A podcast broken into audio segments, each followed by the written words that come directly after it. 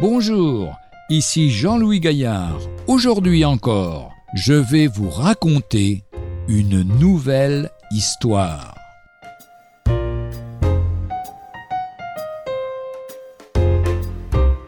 Ligne de partage des eaux. Si vous voyagez par l'autoroute de Toulouse à Carcassonne, vous rencontrerez un panneau indiquant le seuil de Naurouze. C'est le point où les eaux de pluie se séparent et selon qu'elles s'écoulent à l'ouest ou à l'est, elles aboutissent à l'océan Atlantique ou à la Méditerranée. Que deux gouttes d'eau tombées tout près l'une de l'autre finissent dans deux mers différentes. Cela est peu important. Mais voilà qui mérite beaucoup plus d'attention.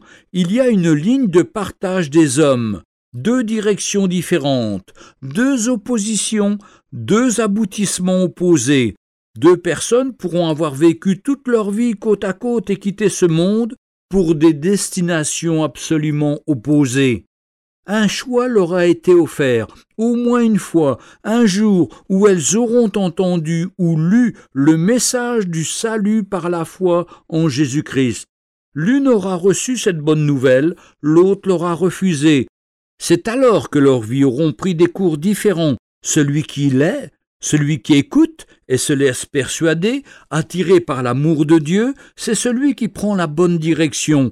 Celui qui refuse ce message de grâce et de pardon ferme son cœur à Dieu et se laisse entraîner dans la pente de l'indifférence vers une condition terrible sans retour. Êtes-vous sur le bon versant?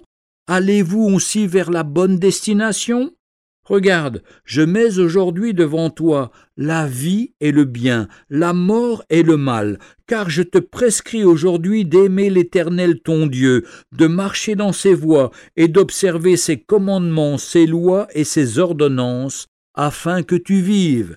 Deutéronome chapitre 30, versets 15 et 16.